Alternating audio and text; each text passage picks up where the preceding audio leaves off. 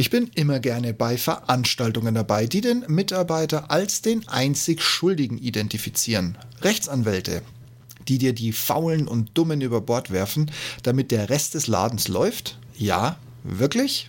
Kann es nicht sein, dass deren Führungskraft das größere Problem darstellt?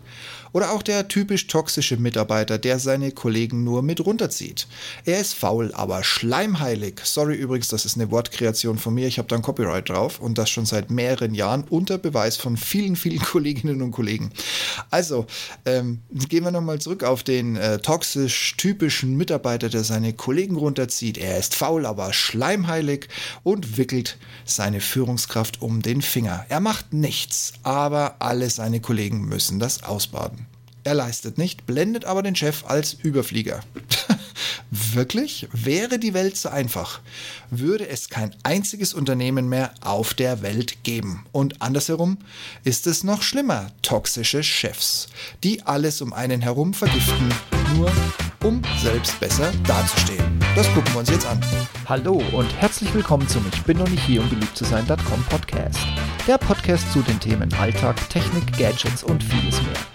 Mein Name ist Steve Schutzbier und heute geht es um von wegen faule und inkompetente Mitarbeiter ruinieren die Firma. Toxische Chefs sind das schlimmste Übel. Manche toxischen und aktuell noch potenziellen Mitarbeiter auf höheren Ebenen lassen sich ganz einfach vermeiden. Durch gutes Hinsehen, Misstrauen und ein paar, wenn auch leicht, energischen oder unverschämten Fragen. Nehmen wir als halbfiktives Beispiel einen angeblichen Supervertriebler MBA, dessen Lebenslauf über ein halbes Jahr in den Unterlagen eines auch eher mittelmäßigen Firmenchefs versackt sind um dann in weiteren drei Monaten ausgegraben und völlig problemlos für das Unternehmen sich hat gewinnen lassen, da der Kandidat aktuell kein weiteres Angebot hat. Bin ich jetzt wirklich der Einzige, der durch folgende Fakten rote Alarmlichter blinken sieht? Super Vertriebler, seit neun Monaten kein Angebot. Abgesehen davon interessiert mich sein vorhergehendes Unternehmen. Dort mal anrufen, trauen sich einfach zu wenig Leute. Es ist immer wieder erstaunlich, was ehemalige Sekretariate und Vorgesetzte plötzlich alles loswerden wollen. Und ich spreche hier aus Erfahrung. Und nicht nur bei Führungskräften, auch bei Mitarbeitern. Wenn es ein wenig in die höheren Sphären geht, rentiert sich so ein probeweiser Anruf. Kann ich nur empfehlen. Einfach ausprobieren. Mehr als ein Nein oder ein Auflegen passiert sowieso nie. Eher mehr als Psst. Offiziell ist das übrigens alles nicht. Bleiben wir bei meinem halb fiktionalen Beispiel. Es gibt nun mal zu viele Vertriebler, die heute mit einem teuren, aber leider nur billigen Standard MBA aus irgendeiner Hochschule am Arsch der Welt rausgespuckt werden. Und die, abgesehen von den schlechtesten Dummsprüchen, Mein Lieblingsstandard ist, also Leute, ich führe jetzt einen VIP-Club ein und also die Top-Verkäufer, die kriegen sozusagen von mir gleich mal ein rotes Licht hinten ran und, und, und, und, und, ja, dann wird mit dem teuersten Dienstwagen und weiß der Teufel was alles geprallt. Aber an sich sind das Dummsprüche aus den 70er Jahren und immer die gleichen vier Formeln, die der Chef in der Hosentasche hat, die bloß seinen Bonus in die Höhe treiben. Ja, und im Endeffekt haben sie nichts auf dem Kasten außer ein paar blöde Sprüche und immer die gleiche Masche. Aber dafür das Glas Honig, um den halbschlechten CEO um den Finger zu wickeln. Kein Wunder, wenn der sich nicht fragt, warum so eine Koryphäe nach neun Monaten immer noch problemlos verfügbar ist. Ich sage dazu nur Déjà-vu. Und jetzt denke mal jeder an seinen schlechtesten Chef in der bisherigen Karriere. War der streng? Ungerecht? Konnte man es ihm nicht recht machen und sowieso war immer nur alles Dreck, was man abgeliefert hat. Vielleicht auch noch cholerisch oder auch nie da, praktisch ein Fernlenker, ein Hubschrauberführer oder ein Chefchef-Einschleimer. Das kann, selbst in Summe, muss aber noch kein toxischer Chef sein. Aber was macht so einen Typus an sich aus und wie kann man ihn bestmöglich vermeiden? Einfachstes Indiz und in Brillanz und Einfachheit nicht zu überbieten, dein zukünftiger Chef hat es nicht nötig, in deinem Vorstellungsgespräch aufzutauchen. Und du merkst es an den Reaktionen von HR und seinen Vertreter, dass da nicht eine Beerdigung des besten Freundes, eine Verspätung des Linienfliegers oder ein kurzfristig dringender Kundentermin in die Quere gekommen ist. Einfach die Antennen ausfahren und auch mal nachfragen, wann denn ein Kennenlernen im Vorfeld machbar wäre, wenn dir hier was komisch vorkommt. Zur Sicherheit nochmal bei Kununu und LinkedIn die Firma und oder den Chef oder gleich bei Google googeln da findet sich sicher was, was dein Gefühl untermauern könnte. Dann Hände weg und ab zur nächsten Stelle bei einer anderen Firma. Du bist nicht im Bilde darüber, was du dir gerade erspart hast. Aber jetzt gucken wir die toxischen Details doch einfach mal an.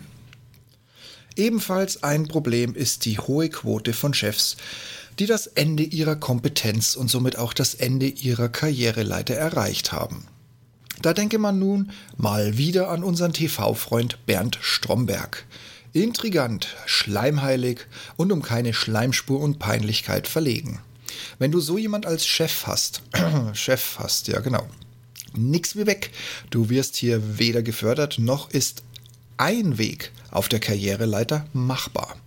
Wenn du allerdings bis zur Rente Schläfer sein möchtest, dann halte dir den Chef warm.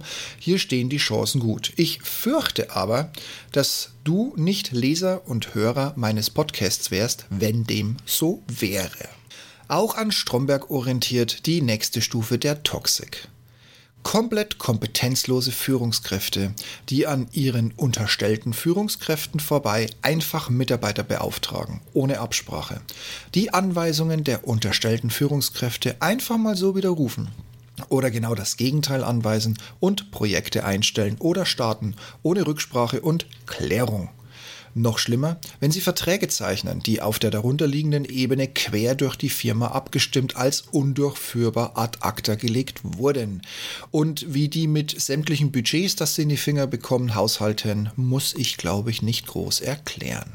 Springen wir nochmal zu Bernd Stromberg. Ganz schlimm ist die Mischung aus vorgeschobener Politik und Arschkriechen wenn plötzlich eine Schachtel Kippen auf dem Schreibtisch liegt und man mit jeder Faser das Auflauern auf Chefchef -Chef oder Konzernlenker im Auge hat, um hier zufällige Treffen am Ascher vorzugaukeln. Und immer ein Thema und eine Heldendarstellung oder ein Schlechtreden auf den Lippen. Oder einfach ein banales Mit- und Nachreden ohne Sinn und Verstand. Stellt sich mir immer wieder die Frage, wo sind die guten alten Konzernlenker hin, die mit Verweis auf ihre Führungsstufe auch mal ein Sag mal, bist du eigentlich auf meiner Ebene oder warum laberst du mich mit deiner Scheiße an? Von sich geben, wenn man sie mal braucht. Wo sind sie dann, die guten alten Konzernlenker? Und nun zur letzten Strombergschen Stufe. Das Menschliche sagt sich immer so schön im schleimheiligen Gespräch nach oben oder noch klassischer mit der hauseigenen Mitarbeiterzeitung, während in Wahrheit alles, was kleiner ist, angeschrien, angepöbelt, klein und mundtot gemacht wird.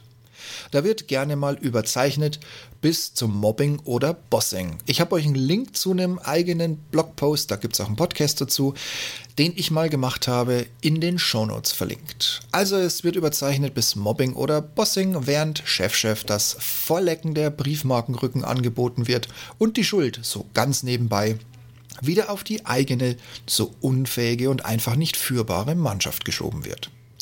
Aber Vorsicht! Nicht jeder Stromberg ist ein Stromberg.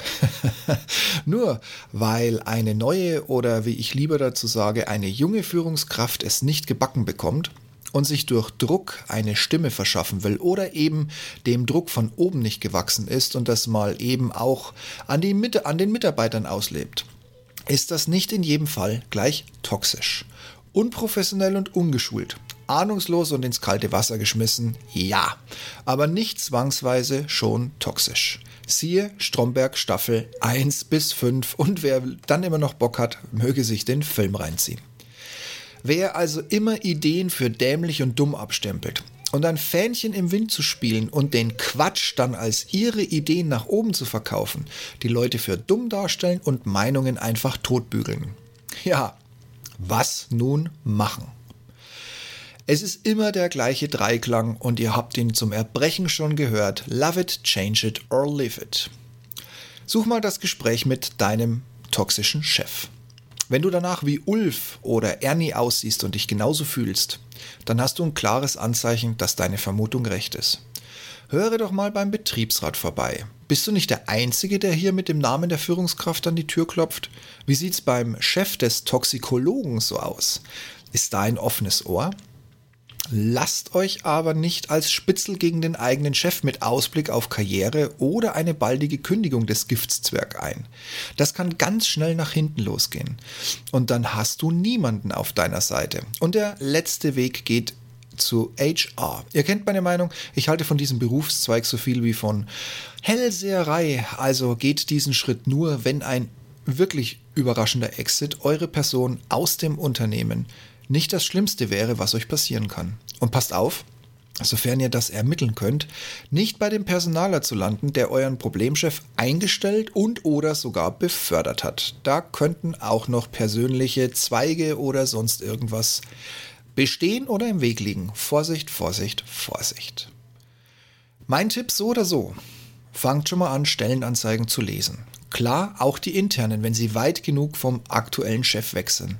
Aber auch wenn Stromberg eine Ausnahme zu sein scheint, es liegt einiges im Argen, wenn man einen Chef dieser Art, noch dazu, wenn er außer heißer Luft wenig vorzuweisen hat, schalten und walten lässt. Die Chance ist groß, dass du intern an anderer Stelle wieder so einen oder noch einen viel schlimmeren Typen dieser Art vor die Nase gesetzt bekommst. Und wenn du schon extern suchst, dann checke die Firmen auch gleich mal über Kununu, LinkedIn und Xing und natürlich auch über Google ab. Lasst euch aber bitte nicht von diesen unethisch erschlichenen 5-Sterne-Beurteilungen von Bewerbern quasi direkt am Ende des Bewerbungsgespräches täuschen. Es interessiert wirklich kein Schwein, dass das Gespräch professionell und eine erste Rückmeldung in drei Tagen vorlag. Diese Kommentare zu Firmen sind absolut verstopfter Müll in diesen Portalen. Und im Rahmen eines Vorstellungsgesprächs angeschnitten, quasi schon wertlose Bestechung. Geht tiefer.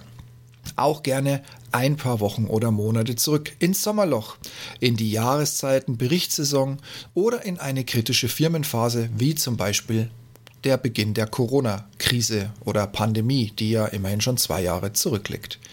Diese Kommentare, ob nun gut oder schlecht, sagen viel mehr über die Kultur, auf die man trifft und damit auch auf die höhere oder niedrigere Quote an toxischen Chefs aus, als die Dauer des Vorstellungsgesprächs mit fünf Sternen. Ich würde mir wünschen, dass ihr das hier alles lest, den Kopf schüttelt und euch denkt, was der Steve wieder für weltfremden Quatsch hier in dem Blog und Podcast hat und weiter mit Job und Chef hochgradig zufrieden seid und so gar nicht auf die Rente oder den kommenden Urlaub giert. Nur leider ist dem nicht immer so. Aber auch hier lohnt ein Blick auf eines der Stromberg-Zitate. Ich bin ja quasi die perfekte Mischung aus jung und sehr erfahren. Gibt's in der Form ja sonst nur auf dem Straßenstrich. Und wer immer noch nicht genug haben kann, von Stromberg und Co. Netflix zeigt ab Mitte Januar alle Folgen vom US-Cloud The Office und dem Stromberg-Vorbild der britischen Serie The Office.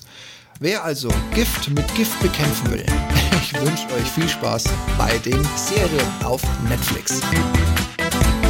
Sonst drücke ich euch die Daumen, dass ihr gut rübergekommen seid und alles in Ordnung ist und wünsche euch weiterhin ein erfolgreiches neues Jahr 2022.